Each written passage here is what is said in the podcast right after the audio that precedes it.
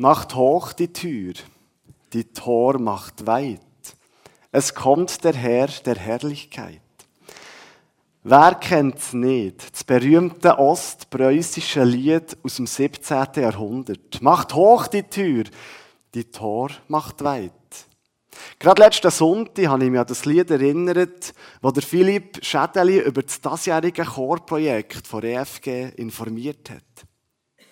Und ich muss noch ehrlich sagen, wenn ihr mehr fragt, dann müsste man das Lied eigentlich so für 100 Jahre in Schaft hineinlegen, Türen zutun, beschließen und Schlüssel fort. Ich habe das Lied nämlich schon ein paar Mal zu viel an Weihnachten gelost oder müssen hören. Es ist eines von diesen Liedern, die ich mir wirklich auch vorstellen könnte, es mal ein bisschen sein. Wir sind ja in der Sommerserie. Wenn du dich jetzt fragst, warum redet jetzt er von Weihnachten und so Geschichten, dann melde ich beim Philippe, er hat mit dem angefangen. Vielleicht geht es dir auch so bei diesem Lied. Macht hoch die Tür, die Tor macht weit. Vielleicht ist im einen oder anderen heute Morgen der Laden total ab, wo ihr von diesem Namen habt gehört. Und ich finde es eigentlich für mich persönlich sehr schade, so eine Einstellung zu so einem Lied zu haben. Wenn ich mir den Text genauer anschaue, dann steckt eine sehr starke und sehr coole Aussage dahinter. Macht hoch die Tür, die Tor macht weit. Es ist wie ein Werbesong für Gott. Meistens gesungen an Weihnachten, ist es aber für das ganze Jahr ein sehr passendes Lied. Und der Song hat seine Grundlagen im Psalm 24. Es ist ein Psalm von David, ein Psalm vom Schafhirt und vom späteren König von Israel. Ein Psalm, der mir in der vergangenen Zeit hat begleitet, hat aufgerichtet und hat erfreut. Und ich möchte euch heute Morgen, ich sage es gerade raus, den Psalm 24 auch bisschen genauer vorstellen. Ich möchte euch in diesen zehn Versen, die der Psalm beinhaltet, dazu motivieren, Gott als Schöpfer, Gott als Hirt, ihm Tor ganz weit aufzutun. Ich freue mich, dass ich mit euch heute den Psalm anschauen kann. Ich gehe Vers für Vers durch und ich habe zur Anregung dazu noch ein paar Bildchen mitgebracht zu den jeweiligen Versen. Da könnt ihr noch ein Bildchen schauen.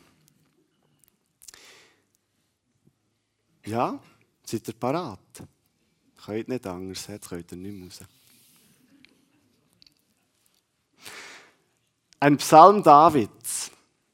Die Erde gehört dem Herrn und alles, was auf ihr lebt, der Erdkreis und alles, was darin wohnt.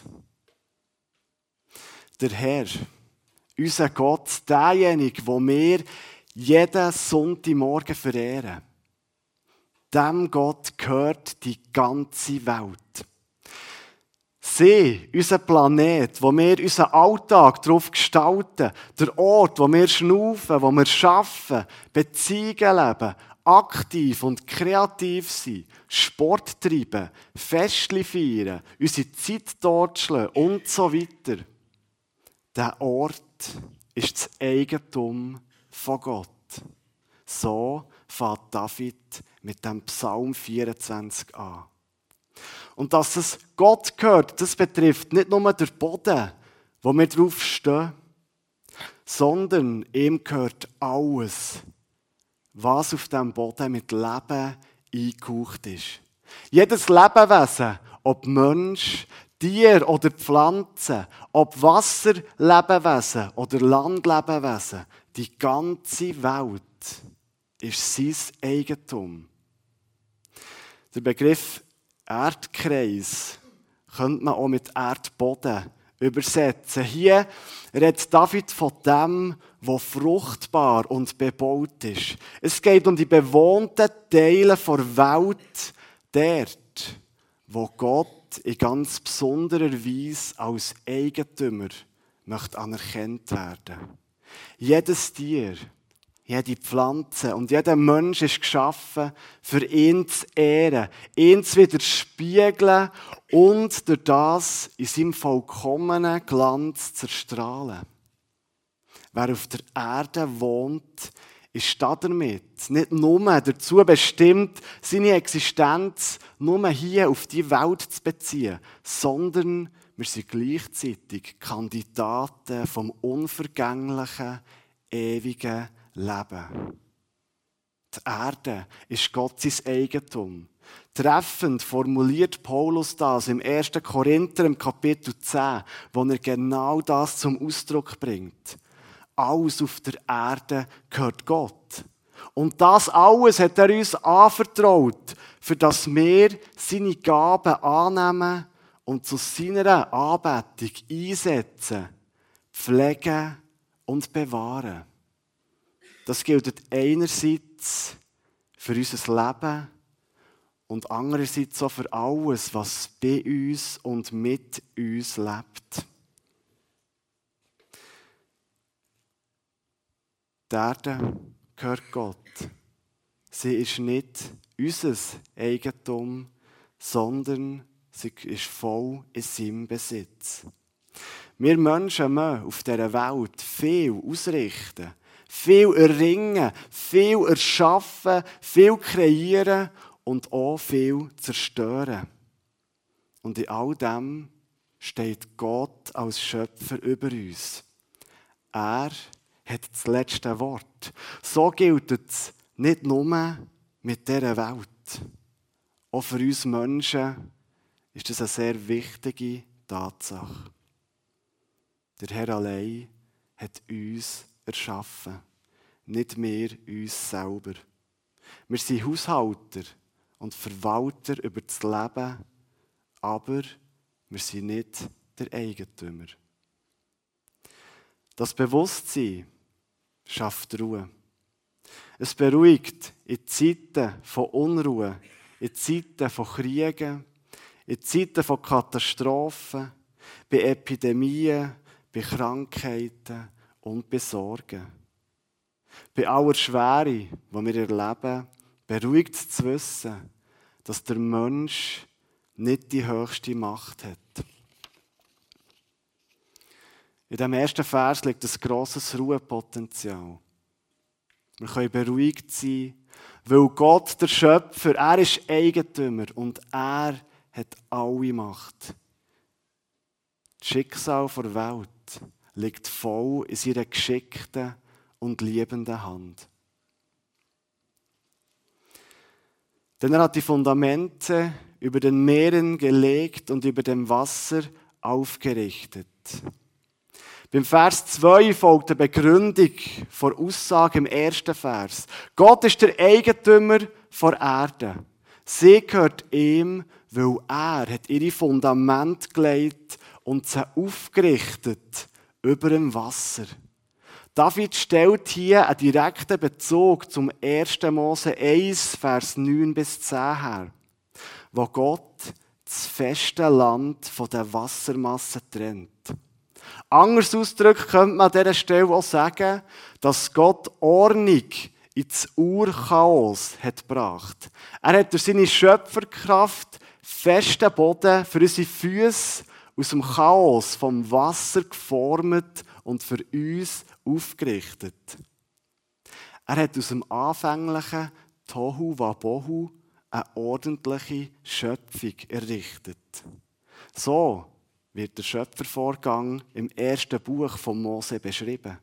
Am Anfang, bevor Gott Hand anlegt, am Anfang von allem Irdischen, an dem Anfang ist die, Erde wüst und leer gewesen. Tohu Wabohu. Das sind die hebräischen Begriffe für genau die beiden Zustandswörter. Wir kennen den Ausdruck Tohu Wabohu. Es ist uns bis in die heutige Zeit geläufig. Und er wird an dieser Stelle sinnbildlich für die chaotischen Urwassermassen gebraucht, die am Anfang der Zeit unseren Kosmos haben erfüllt und für das Wasser zu bändigen.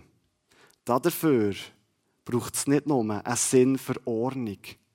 Es braucht auch eine sehr eine mächtige Hand, die das vollbringen kann.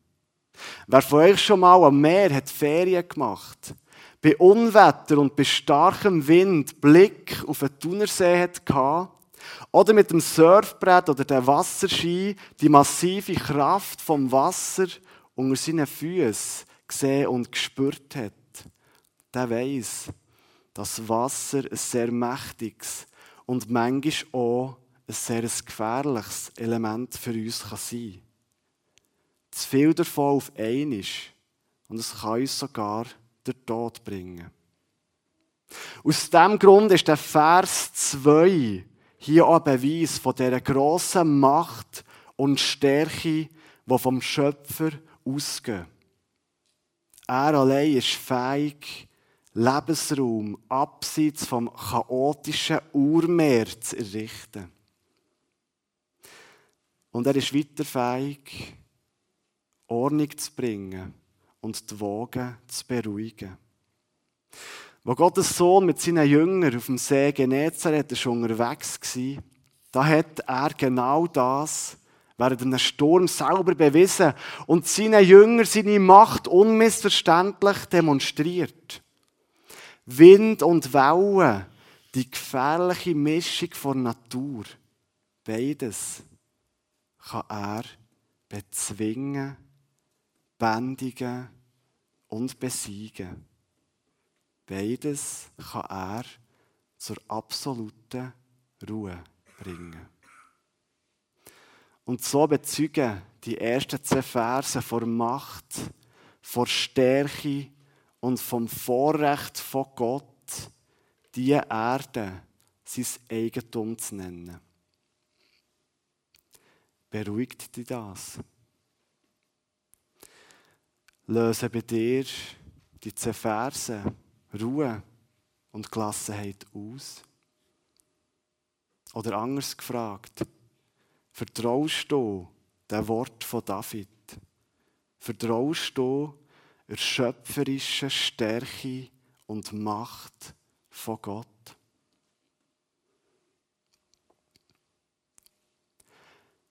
Wer darf auf seinen Berg gehen?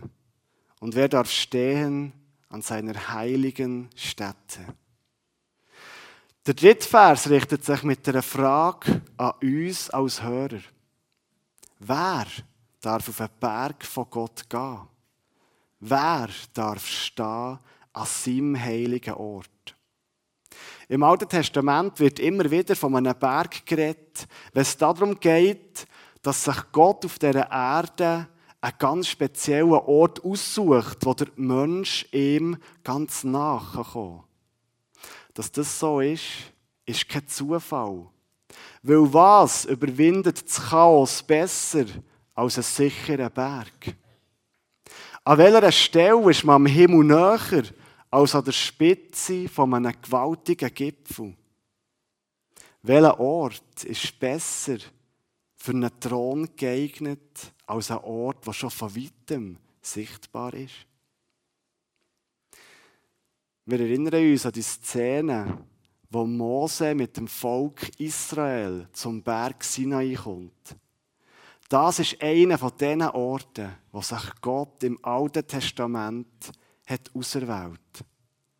Und er hat ihn auserwählt, für mit Mose einen ganz speziellen Bund zu schließen. Es ist kein gewöhnlicher Bund, sondern ein Versprechen, das dem Volk Israel eine grosse Freiheit, Gerechtigkeit und Frieden soll bringen. Und es ist keiner außer Mose, der von Gott dazu erwählt wird, für zu Gottes heiligem Berg aufzusteigen. Von diesen zwei Millionen Israeliten geht nur einer zu dem Ort wo Gott erwählt hat. Die Frage von David an dieser Stelle ist also berechtigt. Wer darf kommen zu Gottes Thron, zu seinem auserwählten Ort? Wer darf in seiner Gegenwart stehen? Eine klare Antwort auf die Frage liefert der Psalm im nächsten Vers.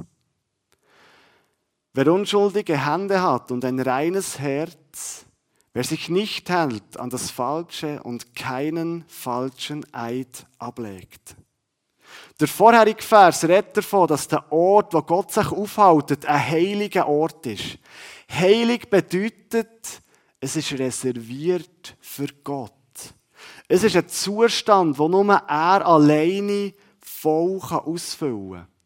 Und es ist ein Zustand, der von Gott so sehr prägt und erfüllt ist, so dass alles, was am Wesen von Gott auch nur im geringsten widerspricht, dort keinen Platz finden kann. Vers 4 gibt hier eine klare Antwort darauf, dass nicht alles heilig und darum auch nicht alles bei Gott willkommen ist. Chaosmacht, falsche Absichten, verdrehte Versprechungen, ein unreines Herz, Tohu Wabohu. All das findet bei ihm keinen Platz. David zeigt hier den springenden Punkt unmissverständlich auf. Nur wer unschuldige Hände hat und ein reines Herz, darf zu Gott im Berg kommen. Die Aussage löst eine Spannung aus, die sich nicht so einfach auflösen lässt. Und genau die Spannung nimmt der David schon im Psalm 14 auf, wo er schreibt, da ist keiner, der Gutes tut. Das Gleiche bestätigt der Römerbrief im Kapitel 3. Alle sind schuldig geworden und spiegeln nicht mehr die Herrlichkeit wider, die Gott dem Menschen ursprünglich verliehen hatte. Gott liebt die Ordnung. Aber der Mensch liebt das Tohu Wabohu. Biblisch gesehen müssen wir uns an dieser Stelle zugestehen. Da ist ja gar keiner, der unschuldige Hände hat. Keiner, der sein Herz zu 100% reinhalten kann. Nicht einmal der grosse Heerführer und der mächtige König David, ja, auch nicht Mose, wo am ganzen Volk Israel mutig und stark zum Berg Sinai ist vorausgegangen. Nicht einmal sie unsere Glaubensvorbilder, nicht einmal sie, haben ihr Herz reinhalten das, was der David, auch gerade in der Betrachtung von seinem eigenen Leben und seinen Erfahrungen, besonders in der Begegnung mit Uriah und der Bathseba, hier möchte zeigen. Was er hier möchte zeigen, ist, dass es keinen Verlass darauf gibt, dass ein Mensch von sich aus der Weg zu Gottes heiligem Ort finden kann. Es gibt keinen, der aus eigener Kraft oder im eigenen Willen ein vollständig gutes Herz und vollständig ordentliche Hände hat. Die Erkenntnis führt uns zu einer weiteren, unverrückbaren Erkenntnis. Es ist die, dass der einzig verlässliche Partner im Kosmos Gott, der Schöpfer ist. Unsere Zurüstung, das, was wir als Mensch machen können, ist, es ist nicht das, was wir aus eigener Initiative versuchen. Unsere Zurüstung für reine Hände und ein reines Herz ist schlicht und einfach die, dass wir Gott als unseren Hirt annehmen, ihn immer wieder suchen und uns von ihm zu seiner heiligen Stätte führen Und ich glaube, dass genau aus diesem Grund kein Zufall ist, dass der Psalm direkt nach dem grossen Hirtenpsalm, im Psalm 23, in der Bibel zu finden ist. Der Herr ist mein Hirte, mir wird nichts fehlen. Er führt mich zu grünen Feldern und zu frischem Wasser. So fängt der berühmte Psalm 23 an.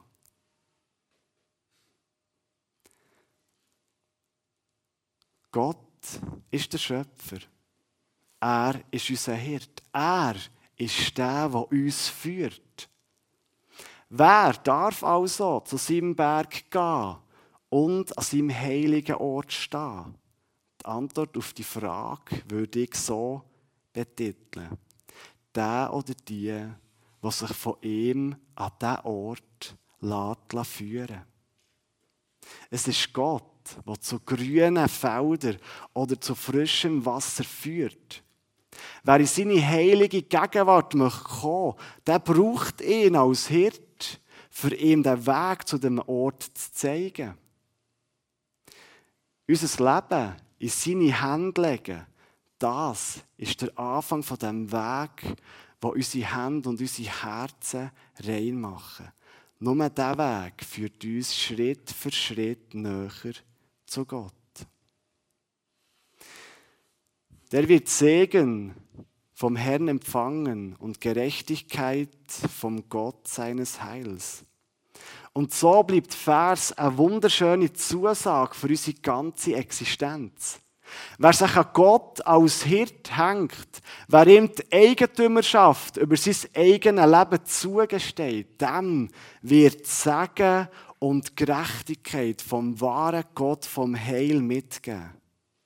Segen erhalten, das heisst, dass unser Herz die volle Bereicherung und Erfüllung erfahrt.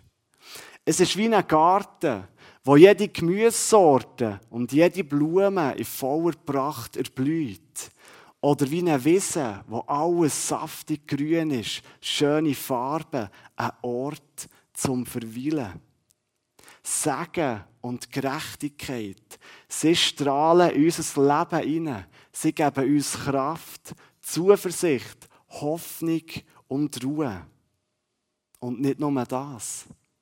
Gerechtigkeit bekommen, das heisst weiter, dass wir in den Augen von Gott als rein gelten. Auch wenn wir das in diesem Leben hier selber gar nie erreichen können. Zu Zeiten von David hat es regelmässig ein Tieropfer gebraucht, für das Gott die Unzulänglichkeit von uns Menschen innen nicht angerechnet hat. Sie haben mit regelmäßigen Opfern wie einen reinen, weißen Mantel von Gott bekommen, so dass er nicht auf ihre Unreinheit hat geschaut. Später hat sein Sohn Jesus schließlich als einziger Mensch zu 100 Prozent ein reines Herz gezeigt und reine Hände gehabt. Er hat sich schließlich als ein reines Opfer für dich und für mich hergegeben, für das wir ohne Tieropfer vor Gott als Gerechte können angeschaut werden Das Einzige, was wir für unsere Zurüstung brauchen, ist, dass wir nach Gott als sein Hirt fragen und seine Gegenwart suchen. Das bestätigt auch der Vers 6, der nächste Vers, der beschreibt, was Menschen ausmacht, die sich den Segen und die Gerechtigkeit für ihr Leben wünschen. Das sind die Menschen, die nach dir fragen und dein Angesicht suchen, Gott Jakobs. Nach Gott fragen und sein Angesicht suchen, das bedeutet, eine unaufhörliche innere Bewegung von uns Menschen. Es bedeutet, dass wir in unserem Herz den Wunsch hegen und pflegen, Gott zu gefallen und seinen Wunsch für unser irdisches Leben zu verfolgen. So soll es auch in meinem Leben sein. Ich bin absolut kein Heiliger und kein reiner Mensch. Ich versage immer wieder. Und wenn ich daran denke, dass Jesus sein Leben als Opfer für mich hat hergegeben der erfüllt es mich mit unglaublich grosser Freude, dass Gott mich trotz meiner Fehler, trotz meinem Tohu Wabohu in meinem Leben annimmt und führt. Gott spricht mir gerecht. Wie ist das bei dir? Was sagt dir dein Herz, wenn du die Botschaft von David lesest und hörst?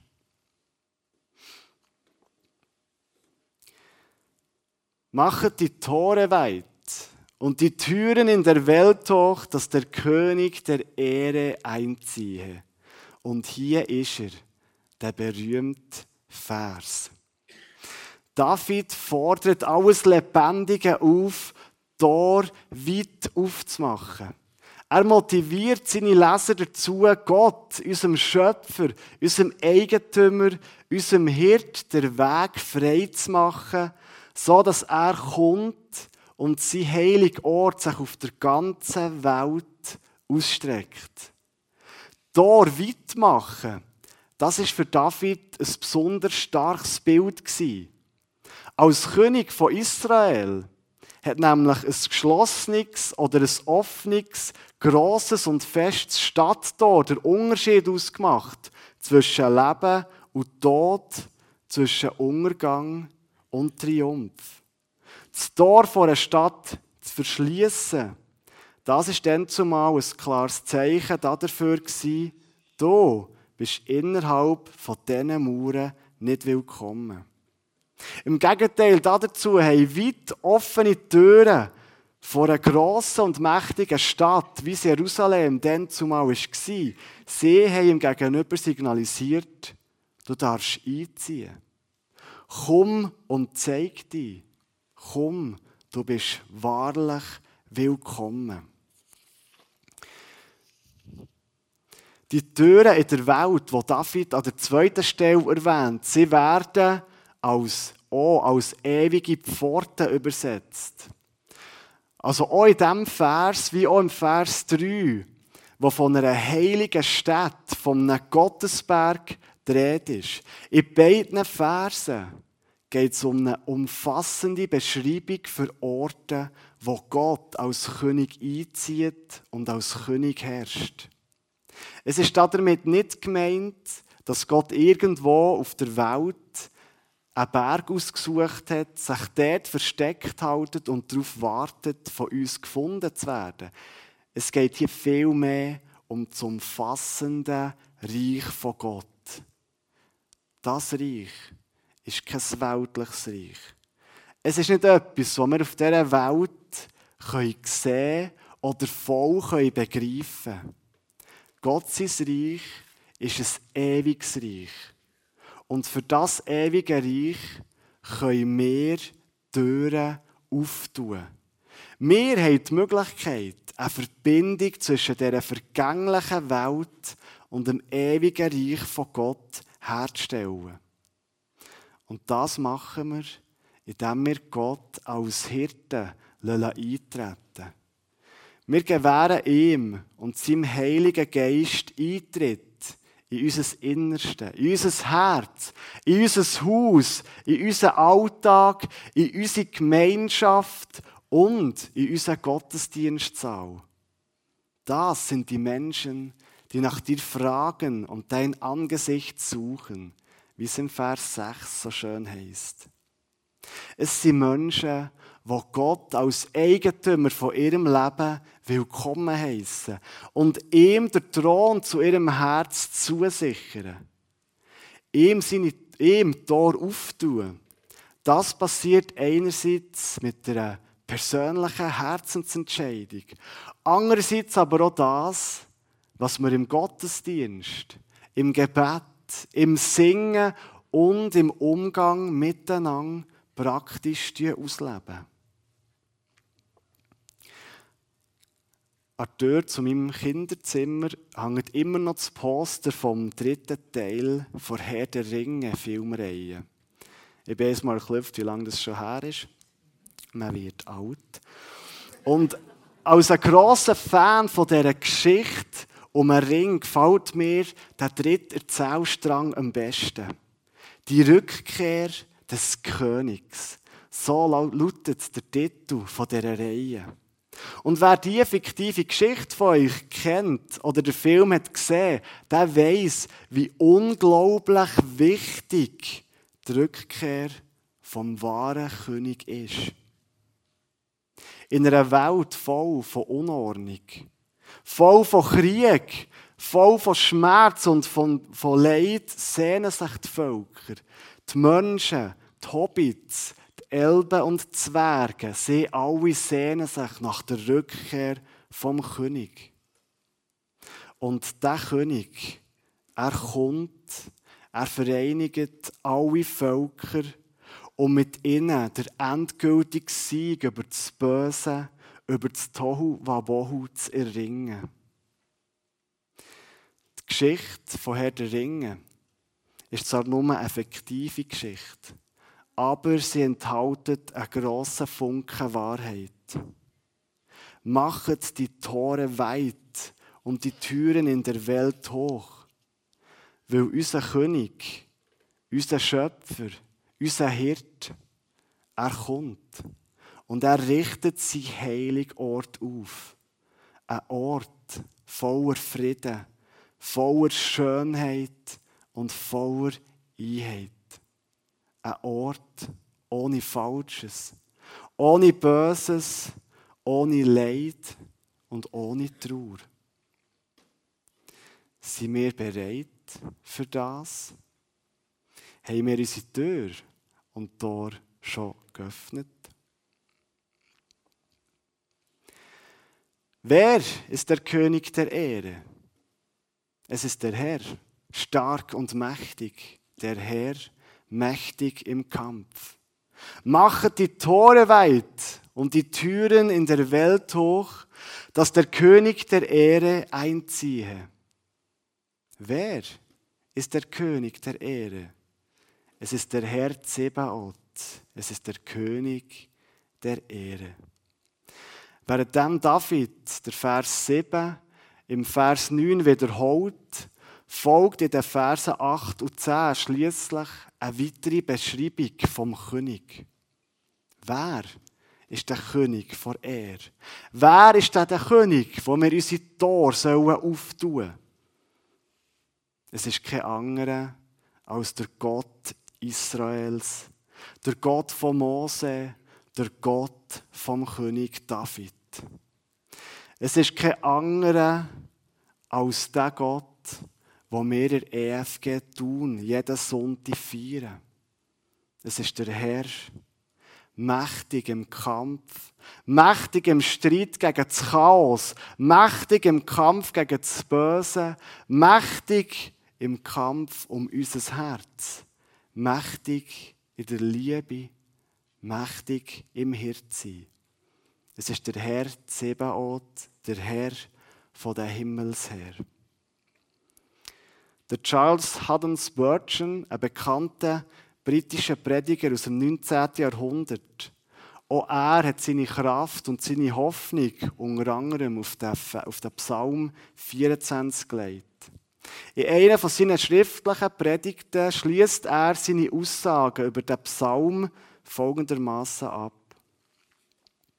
Lieber Leser, du sagst vielleicht, ich werde nie in Gottes Reich eingehen, denn ich habe weder unschuldige Hände noch ein reines Herz. Ich bitte dich, blicke auf zu Jesus. Er hat den heiligen Berg des Herrn schon erstiegen und ist in das himmlische Heiligtum eingegangen als Vorläufer derer, die auf ihn ihr Vertrauen setzen. Folge seinen Fußstapfen nach und stütze dich auf seinen Verdienst. Er ist im Triumph gen Himmel gefahren und auch du sollst zu den Perlentoren einziehen, wenn du an ihn glaubst. Der Heilige Geist wird dir die Eigenschaften geben, die du brauchst. Er wird dir ein neues, reines Herz schaffen. Ich wünsche mir, dass für mich selber, aber auch für uns alle. Lasst uns Gott als Hirt annehmen. Lasst uns auf das hören, woher er uns heute möchte führen Ich möchte euch jetzt noch ein Lied zeigen. Es ist ein Lied, das der Psalm 24 besingt. Das Lied ist von drei von meinen ehemaligen Mitstudenten vertont worden. Es besingt die Herrlichkeit von Gott, unserem Schöpfer. Ich habe zu diesem Lied wieder ein paar Bilder eingeblendet und auch den Text könnt ihr vor mitlesen. Lass gut zu, was der Psalm 24 ganz speziell heute an diesem Tag zu dir zu sagen hat. Psalm 24, er gehört zur Heiligen Schrift. Sie ist keine tote Schrift, sondern sie ruft Leben für. Sie kann dein Herz erfreuen und sie kann das Herz erfüllen wie ein Garten, wo alles voller Schönheit strahlt und blüht. Lass zu und mach deine Herzenstor auf für das, was unser Hirt dir heute durch seinen Heiligen Geist möchte sagen.